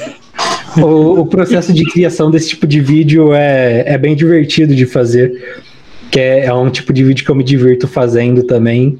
E aí a gente cria uma dinâmica para esse tipo de vídeo que é de dar ponto, né? 10. De 0 a 10. Eu Quanto sou muito. você gostou desse site inútil? Eu sou muito escola de samba nesses sites, velho. Eu só dou 10. Os caras ficam com critério. Quem é critério, mano? Um site inútil, né? Pra que ter critério? Eu juro que quando vocês, naquele vídeo, começam a falar sobre ah, como é que funciona esse site todo. O título do vídeo é site inútil. e aí começou a discutir. Eu falei, mas gente, é site inútil. Obrigado. Eu, eu, eu acho legal isso, esse, esse tipo de conteúdo. Inclusive, talvez quando esse, esse podcast sair, já, já esteja no ar. Um vídeo que a gente vai colocar no QMQ. O do ele já está no ar. É, ele já está no ar. Que é transformar assunto idiota em uma grande discussão. Então, a gente pretende fazer, a gente vai fazer um vídeo onde nós vamos ranquear do melhor ao pior mascote de marca. Yes! Melhor ainda, a gente vai pegar mascotes de marcas e falar qual mascote seria melhor saindo na porrada. Então, imagina a gente discutindo uma batalha entre Dolinho e Barriguinha Mole. Nossa. Então, vira um negócio onde a gente pega o absurdo e discute como se fosse algo sério. E eu Me acho coloca esse... nesse vídeo, por favor. Vamos, vamos gravar. Eu acho Eu já, esse- tô, eu já tô nele, Você né? já tá nele. E eu acho Cara, esse... sabe, sabe o que eu queria ver? Um- Uma treta em- entre o Baianinho e o CB. Vai ter também. Nossa, o Baianinho versus o CB. E aí eu acho muito legal essa dinâmica de você pegar assuntos idiotas e fazer uma discussão em cima deles. Eu acho que a gente faz isso bastante no QMQ, na verdade. Cara, a gente discutiu de forma muito séria sobre a mudança do Baianinho, cara. Foi Sim. Muito séria. uma discussão profunda. Eu, óbvio que eu não vi a discussão inteira, mas o que foi pro vídeo foi muito interessante. Sim. A discussão, sem dúvida, foi maior. O, dentro dessas discussões, em 2016, 2015, eu colocava polêmicas aleatórias. Aquelas de sempre, ah, feijão por cima do arroz, Todd, Nescau. Acho que rola, hein? Pra vocês. Transformar a isso gente- em debate mesmo. A gente fez um vídeo sobre isso já. É, inclusive, quem come feijão por baixo do arroz está errado. Só queria dizer isso. e quando a gente fez isso, eu fiz um forms com a- a- os temas, com as discussões, né? Para qual lado come a coxinha, essas coisas. E mandei para uma galera responder isso daí. E quase sempre bateu com o que é certo. Coxinha se come pela é ponta. tá? Tem um E. projeto. Pode falar. Tinha um projeto também que acabou ficando na, na gaveta do QMQ que era Brigas Inúteis da Internet.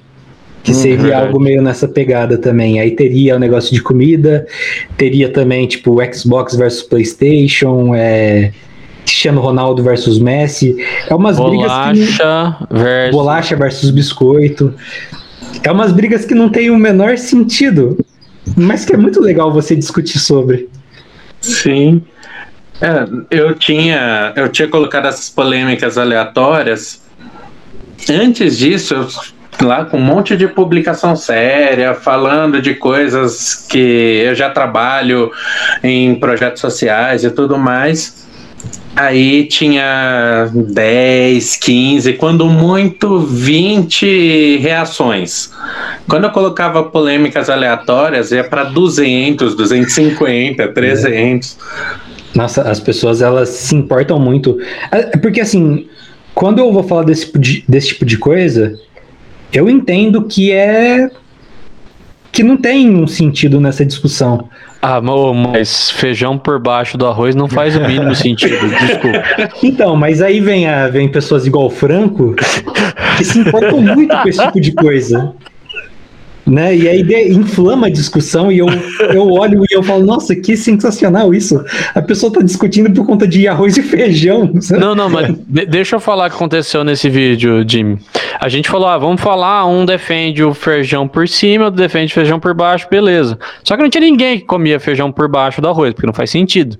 Aí o Du falou, tá, eu defendo então, eu faço essa defesa. A gente começou a falar, ó, aí o Du começa assim, ele, não, pera, por quê? Não, não. Aí, aí eu falei, você disse que ia defender? Ele falou, tá, eu ia defender, mas não faz sentido essa defesa. Você lembra disso, Du? Não lembro.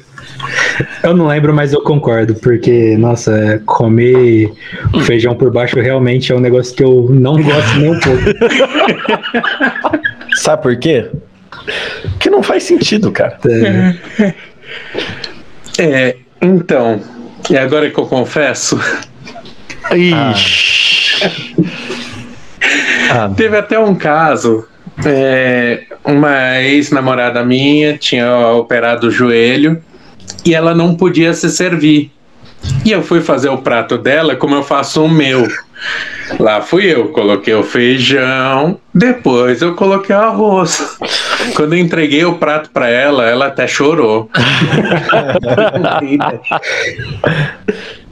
é, eu acho que na dúvida, o certo é servir do lado. Na dúvida. Então, eu tava convicto de que era por baixo. Na dúvida, você serve uma coisa de cada lado e aí a pessoa mistura do jeito que ela quer. não, o fe- o, o feijão tem que ser por cima, porque o caldinho desce. Eu, eu concordo, você segura o feijão ali, ele não sai espalhando pelo prato. É, Eu acho que a gente começou a entrar na discussão, é melhor a gente voltar. É uma discussão sem fim. É uma discussão que quando você entra não tem mais como voltar atrás. Pois é, eu descobri que isso era uma discussão quando essa minha ex-namorada começou a chorar. Aí eu descobri que era um assunto sério. Ela começou a chorar, que da hora, velho. Foi. Não, mas assim, eu não acho que esse assunto seja uma discussão, porque numa discussão você tem dois lados a serem defendidos. E nesse caso, é só o certo e o errado. então, não tem como. Droga, Só eu tem achei, um lado certo. Eu achei que você ia fazer um comentário sensato. Tá vendo? Eu achei que você ia falar, não, porque não tem problema, você pode comer do jeito que você quiser. Não, feijão por baixo é errado. Pronto. É errado. Eu tenho esse desvio de caráter.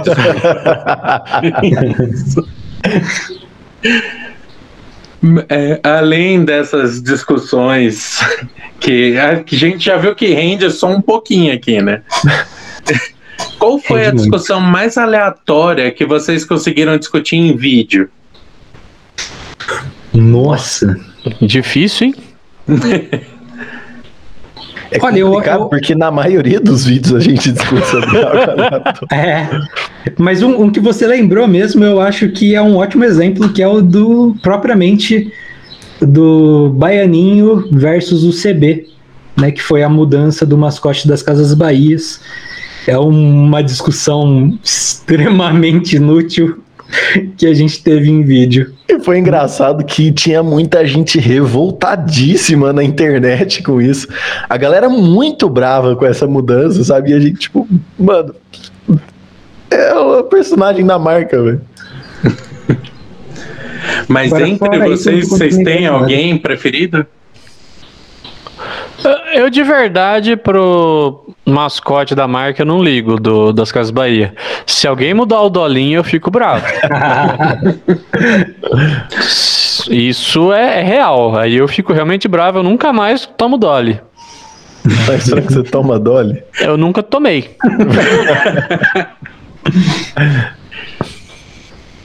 É, eu, eu normalmente não me importo com esse tipo de coisa também, não. Mas eu, eu, eu tenho mais esse lado de, de achar legal as discussões inúteis, mas eu não ligo pra elas. Eu só acho legal. A, a pessoa falar, chegar pra mim e falar assim: Nossa, você realmente se importa com esse tipo de discussão? Nem um pouco. Eu não ligo nada pra isso, mas eu acho muito divertido é, coisas inúteis gerarem tanta discussão na internet. E aquele. Vocês tentando fazer um vídeo é para ser um entretenimento e de repente vocês viram que estava tomando um rumo pra, que estava ficando muito sério. Já aconteceu e foi cortado, inclusive. Dê exemplos, dê exemplos, dê exemplos. Não Mas, mas se foi cortado do vídeo, por que, que eu vou falar? Ah, tá. Não, mas é, por, por exemplo, teve um vídeo onde a gente tava falando de influencers que fizeram merda. Hum, E aí teve um caso, eu nem lembro o nome, mas assim, ele falou alguma coisa sobre depressão. Mas sabe aquela fala escrota, assim, ah, que isso aí é frescura, que não sei o que. E a gente pegou e deu uma mensagem nesse vídeo, assim. Só que depois a gente percebeu que ficou pesadíssimo essa parte do vídeo e a gente decidiu cortar. Pô, ficou, ficou triste, tipo. Ficou pesado, é. E. É, é, é verdade, eu não lembrava mesmo. disso. É isso mesmo. Mas o Não, vídeo cara. foi só sem essa parte? Foi sem essa parte. E aí teve outros casos engraçados, assim, de tipo, youtuber que foi preso. Porque, É, é por- sabe, porque fez merda, assim, tipo, Às vezes fez acontece, coisa idiota. às vezes acontece coisa de errar no tema, né?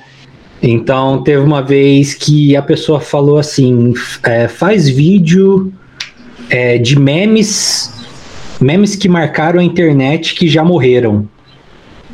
E aí, a primeiro momento, eu olhei e falei assim, tá, esse tipo de vídeo faz sentido com o QMQ.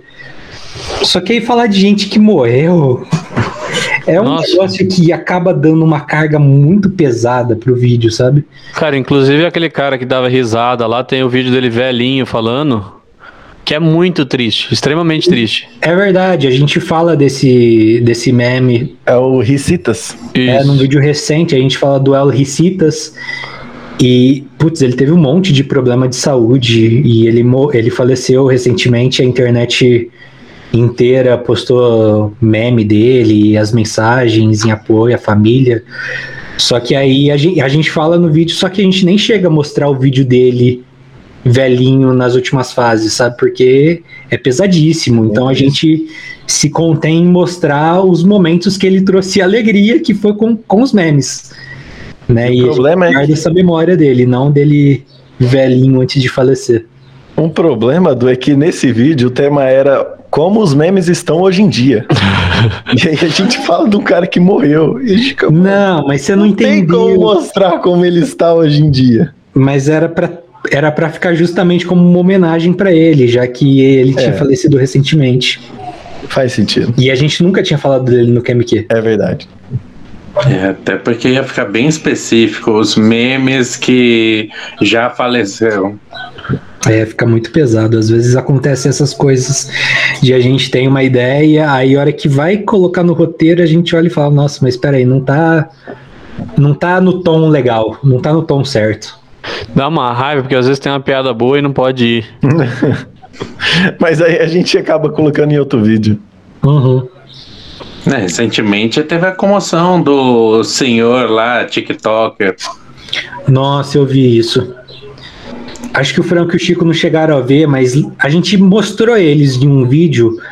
Era um Ah, casal de velhinhos que faziam TikTok e o senhor, o senhorzinho lá faleceu. Sério? Ah, ele quebrou Caramba. o fêmur, algo assim, Foi. Que triste, cara. e não conseguiu se recuperar.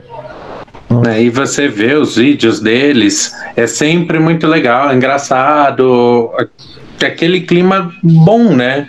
É um vídeo bem inocente. Aí vai nos comentários depois da morte, mas assim, é triste. Cê, sei lá, até eu que não tinha muito. Não, não é que eu não gostava, não me importava tanto. Nossa, passei a me importar ali só lendo os comentários. Todo mundo muito íntimo, né? Na forma de falar, como se fossem seus próprios avós, assim. Tá passando um carro de pamonha aqui, eu não sei se tá dando pra ouvir, eu tô preocupado. É, no QMQ mesmo, é, mesmo quando não é algo assim tão que comoveu tanto a internet, mas algumas pessoas que a gente fala no QMQ que já faleceram e chega o momento de falar assim, tal pessoa que infelizmente faleceu, aí já dá aquela caída no tom do vídeo, aí depois tem que voltar. Mas é, tem algumas coisas que é muito difícil de falar em vídeo, né? Ainda mais com o conteúdo nosso que tende a ser humor, né? Então a Sim. gente tenta falar ali em cima, né, para deixar pessoas felizes. Só que aí às vezes é difícil também. A gente dá aquela baixada, fala um pouco mais sério e depois volta para a parte que realmente é o que a gente quer falar, que é a parte feliz. Aham, é. Mas eu achava até que era proposital em algumas vezes vocês falaram de pessoas que faleceram e vocês falaram com uma naturalidade que não desrespeitava e mantinha o tom.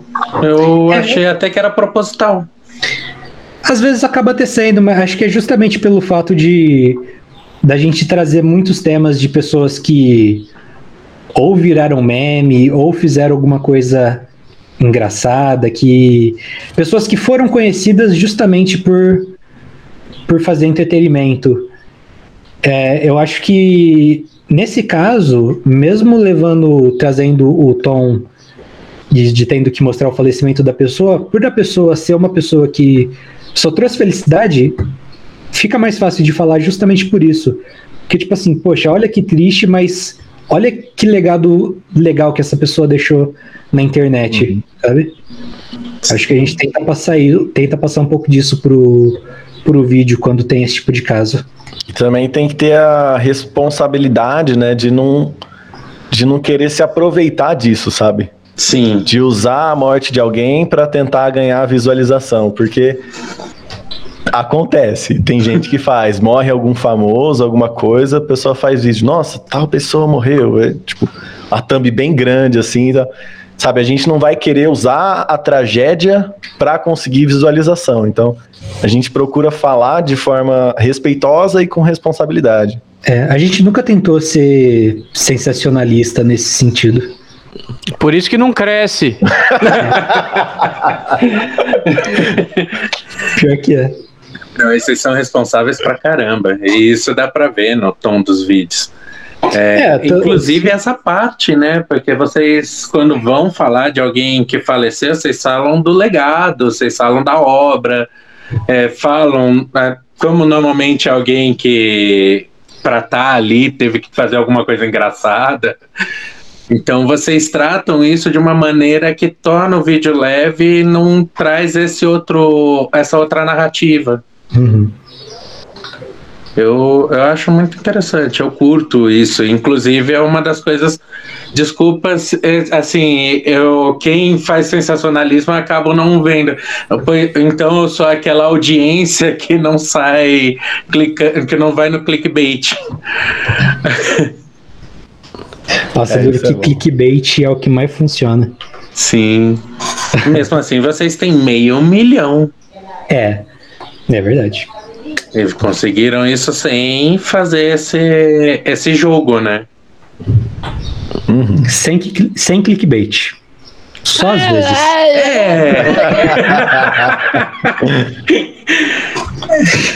É. Sem esse clickbait. Pode ser. É, isso.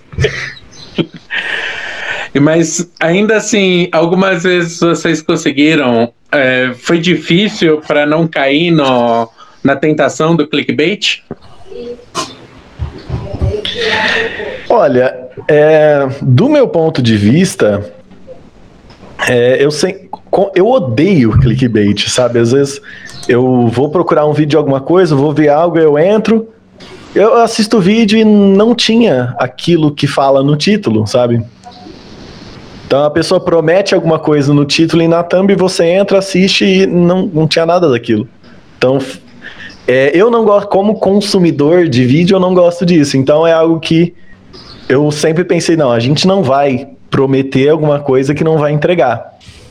Então, assim, é mais fácil conseguir visualização? Até seria, mas isso eu ficaria enfurecido se eu fosse se eu fosse audiência, sabe? Então eu acho que a audiência não vai gostar. Então, se o pessoal não vai gostar, a gente prefere não fazer. É. É, tipo assim, eu diria que a gente usa o clickbait, que é, não é aquela coisa que engana você, é aquela coisa que vai chamar sua atenção, né? O clickbait é a, a isca pro clique, mas que sempre tem a ver com o nosso vídeo. Então seria o clickbait do bem. É, fala, Ticão, fala. Teve uma que a gente fez, que foi no vídeo de como os memes estão hoje em dia. que a gente falou do da, para da, nossa alegria. Isso, daquele, daquele meme do para nossa. a thumb do vídeo. Não, depois vocês pesquisem aí, procura lá QMQ, como os memes estão hoje em dia.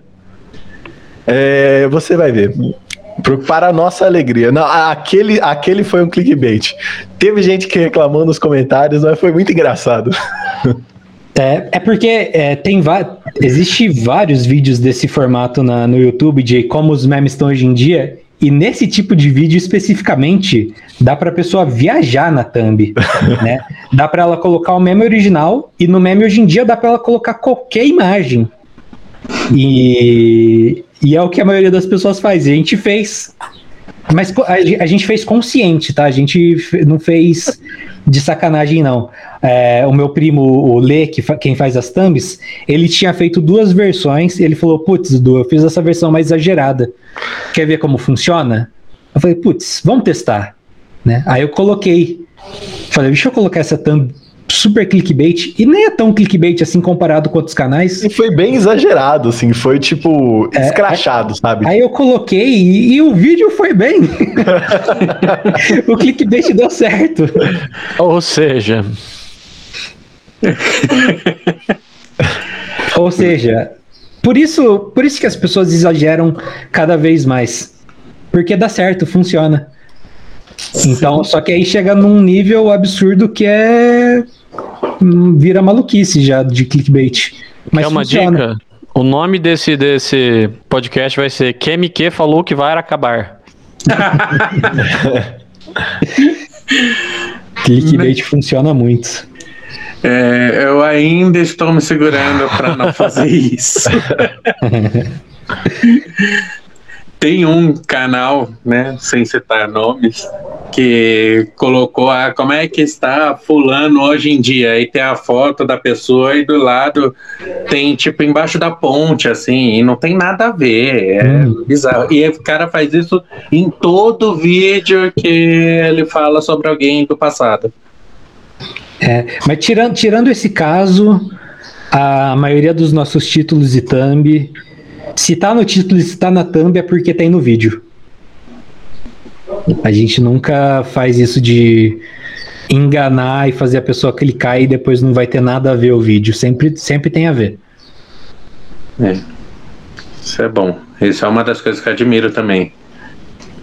Obrigado.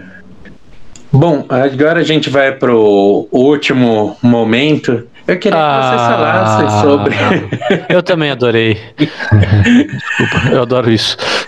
Eu, eu prefiro o mais curto, porque tem alguns podcasts aí que parece que a pessoa tá mantendo em cárcere, né?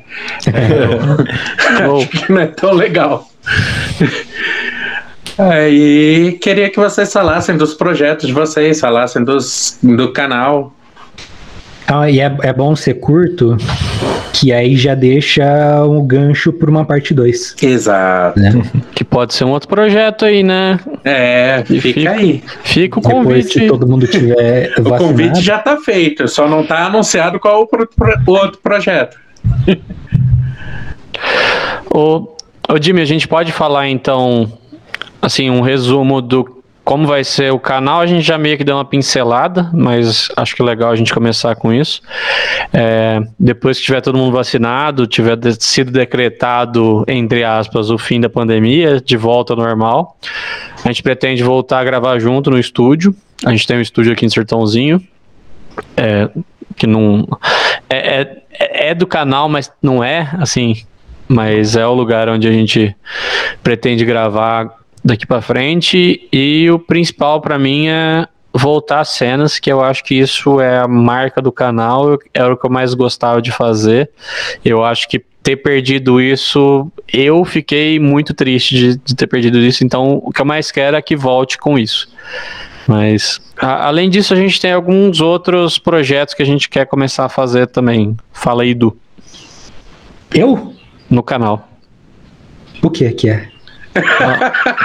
Do ranking lá, das brigas. de- Ah, é. É, eu acho que no o futuro do QMQ vai ser o seguinte: a gente não vai gravar mais nesse cenário, provavelmente. Que esse cenário já tá destruído. É. Ele não existe mais, então a gente vai ter que pensar num outro cenário. E eu acho que a gente pode até ser uma boa pro canal, que aí a gente pode pensar num cenário que faça mais sentido com o tipo de vídeo que a gente quer fazer, de ser mais despojado, assim, de às vezes vendo as coisas junto, então vai mudar nesse sentido, mas também a gente vai tentar recuperar o melhor que tinha da época dos top 7, né, que é Eu. o Franco, as cenas, a falar, não falar, não fazer um top 7 com sete tópicos, mas voltar mais ou menos aquele formato, eu e o Chico junto conversando, aí vem ceninha, né? Só que mantendo também a parte que a gente tinha comentado antes, que é essa parte mais da gente comentando sobre. É, é possível que tenha que a gente divida o QMQ em quadros, né? Então que a gente deixa deixa esse formato principal para quarta-feira, que é o dia principal de vídeos. E aí na segunda-feira, que é um dia que a gente posta vídeo uma vez ou outra, trazer um outro formato de vídeo, um com uma outra dinâmica, com outras coisas, que seria mais essa pegada de discussão que a gente comentou eh, no meio do podcast. Então, trazendo temas absurdos com discussões absurdas, fazendo um sistema de ranqueamento de, te- de tópicos, fazendo um sistema até de chaveamento de Copa, né? Então, por exemplo, pensa num assunto bizarro, sei lá. É, Melhores caminhão. isso. Caminhão pipa versus uma, com- uma Kombi. Kombi ganha. Aí a gente coloca um chaveamento, discute para saber qual que é o melhor. E aí chega na final pra gente descobrir qual que é o melhor caminhão. Aí, sei lá, é, melhores cabelos do Felipe Neto. Aí a gente discute qual Do Neymar, do Neymar, do Neymar. melhores cabelos do Neymar. Então Boa. é um, um- Eu acho que a gente acaba indo para um lado mais nonsense, talvez, que, que é uma coisa que a gente gosta também. que é muito bom. Então, acho que. Assim, todo mundo vacinando e a gente tendo liberdade de voltar a se, se reencontrar e, e ter, ter ideias de novas coisas, novos projetos, tende o canal tende a melhorar muito. Porque uma coisa que a gente não comentou durante o podcast, mas que era uma coisa que a gente fazia muito, era sair, beber e ter ideia. Vixe. Assim, ótimas ideias do canal surgiram desses momentos. Ah, E a- inclusive, e a gente não tem mais isso. inclusive a melhor ideia, na minha opinião, não sei se você assistiu, Jimmy, que foi nosso trailer do Guerra Civil de Latinhas. Você já é viu? sensacional. E- Isso, esse vídeo, inclusive, se você quiser ver, coloca é, Guerra Civil de Latinhas, vai, vai ter no YouTube. Ele nasceu de uma bebedeira, a gente olhou a Coca, olhou a Pepsi e falou: Nossa, parece muito. Tipo, o. Tem até o. o como chama? Tem até o escudo do Capitão América aqui na Sim. Pepsi, é perfeito. A gente começou a pensar no roteiro, que era a fórmula secreta da Coca, não sei o quê. Aí meu primo falou, e no final aparece o Dolinho, que era o Homem-Aranha. Todo mundo falou, nossa, vamos fazer isso logo. Eu Assim, conheci o Kemi, que é assim. Ah, que legal. Ah, que da hora. É, eu acho legal passar essa mensagem pro pessoal que. Isso, beba. É isso? Não. é porque assim, eu entendo que durante a pandemia, por conta de todas as mudanças que a gente teve, o QMQ perdeu muito público. Então, se alguém que costumava acompanhar o QMQ estiver ouvindo isso, é, e, a- e não acompanha tanto mais por conta das mudanças, tenta dar uma chance de novo quando a gente voltar a gravar junto, porque eu tenho certeza que, que tudo vai melhorar no QMQ quando a gente tiver de novo essa dinâmica de gravação, de gravar junto, de gravar cena. É, o, o canal vai voltar pros, igual na, na época dos seus melhores momentos. Eu acredito. E arrepiado aqui. Ó, Ah, eu, tios.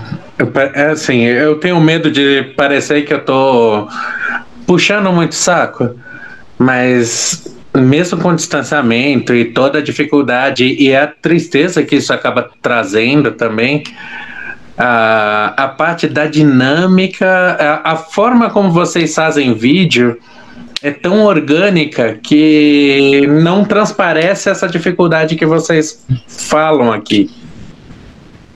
É, é, acho que o que a gente mais perdeu mesmo foi as cenas. Eu acho que se a gente estivesse fazendo do jeito que tá fazendo e tivesse as cenas, talvez a gente não teria sentido tanto. Mas o fato de não poder fazer cena é um negócio que a gente sentiu muito. Ah, o Kemika sentiu muito a pandemia. Muito mesmo.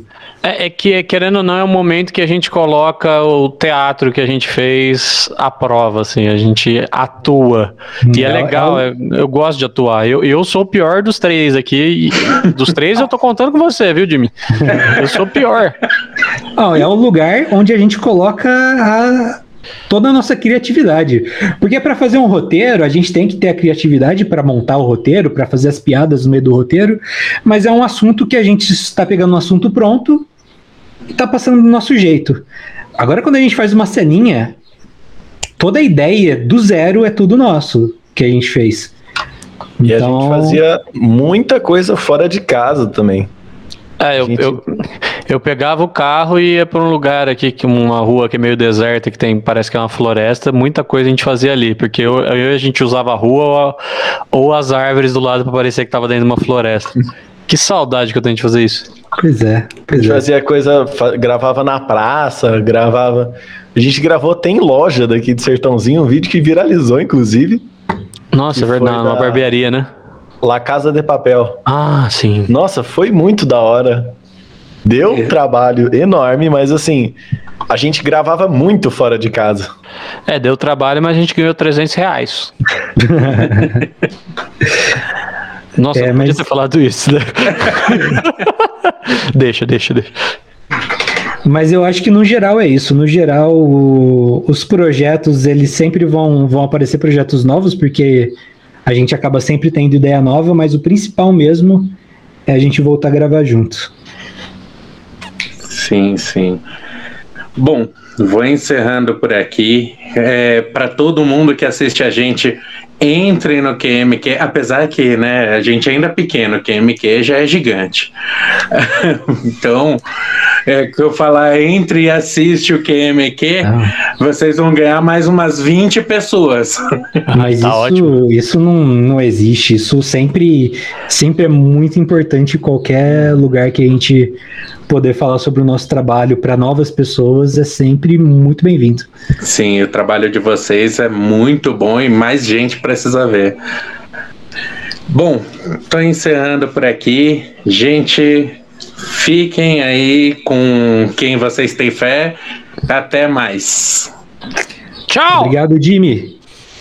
Muito obrigado. Agora E eu tchau.